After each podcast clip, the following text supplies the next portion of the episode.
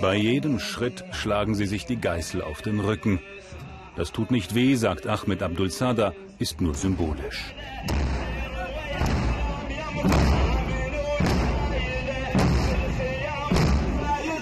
Ashura-Fest in Sadra City. Tausende Schiiten gedenken ihres Imam Hussein.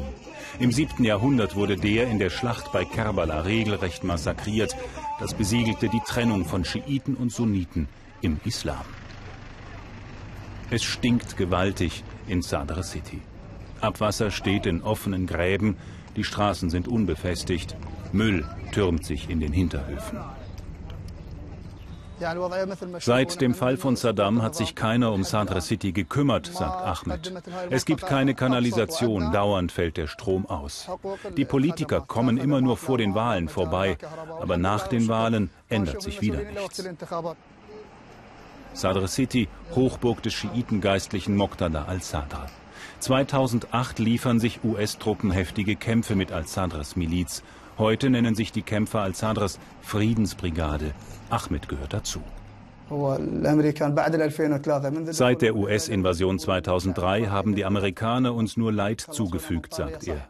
Sie haben uns zwar von einem Diktator befreit, aber sie haben uns nichts Besseres gegeben.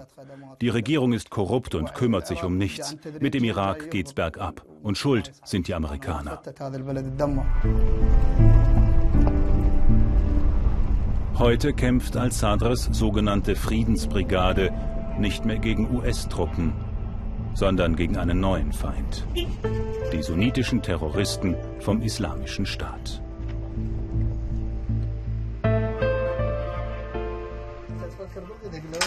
Immer weiter haben sie den IS zurückgedrängt. Jetzt sichern al-Sadrs Männer die zurückeroberten Gebiete.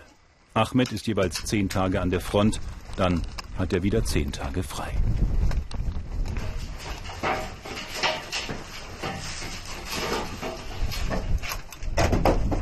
Am anderen Ufer des Satha-Sees herrscht noch der IS. Manchmal wagen sie einen Angriff. Leider ist der Irak heute gespalten, sagt Ahmed. Daran sind die Politiker schuld. Die sind korrupt und machen alles kaputt.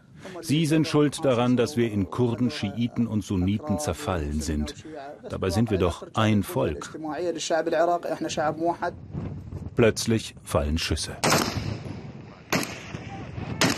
Weit und breit ist kein IS zu sehen. Die sollen wissen, dass wir noch da sind, sagen die Kämpfer. Da müsse man ab und zu ein bisschen in die Luft schießen. Der IS konnte stark werden, weil die USA den Irak schwach gemacht haben, sagen die schiitischen Kämpfer. Der Krieg gegen den IS sei jetzt nur ein Vorwand, wieder mehr US-Soldaten ins Land zu bringen. Der Irak sei ein Spielball fremder Mächte. Erst wenn die Amerikaner und alle anderen, auch die Iraner, von hier verschwunden sind, meint er, erst dann sind die Iraker in ihrem eigenen Land wirklich frei.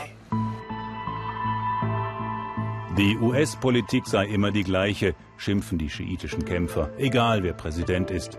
In jedem Fall sei sie schlecht für den Irak.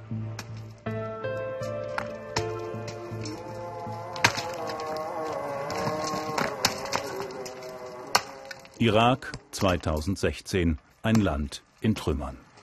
Das sind die Ruinen von Ramadi. Hier leben Sunniten wie Kassai Abdul Khalek. Nichts ist übrig von seinem Haus. Amerikanische Fliegerbomben haben es zerstört, als der IS aus Ramadi vertrieben wurde.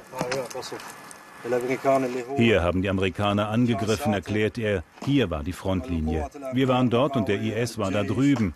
Die Terrormiliz und die Amerikaner haben unsere Häuser zerstört. Die US-Soldaten haben ziemlich schlecht gezielt. Das war nicht in Ordnung.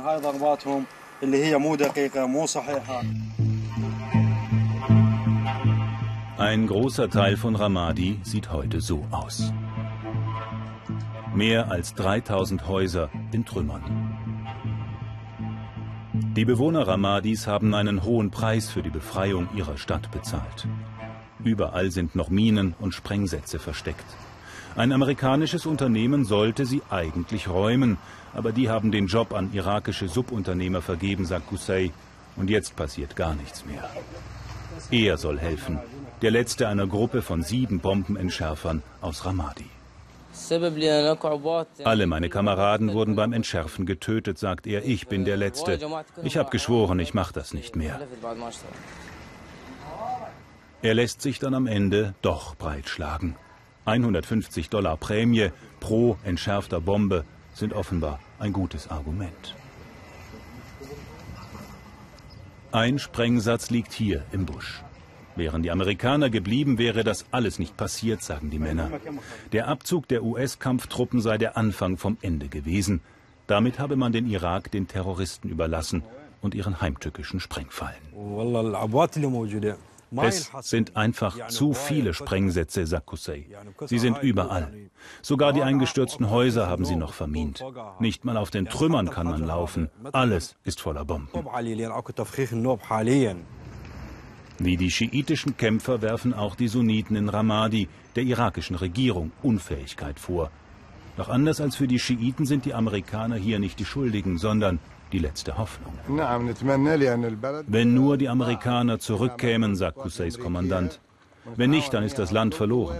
Nur mit den Amerikanern können wir den Irak wieder aufbauen. Das meinen wir alle, oder? Die USA haben dieses Chaos angerichtet, sagen die einen. Nur die USA können es wieder beenden, die anderen. Der Irak ist ein Trümmerfeld und die Amerikaner sind mittendrin.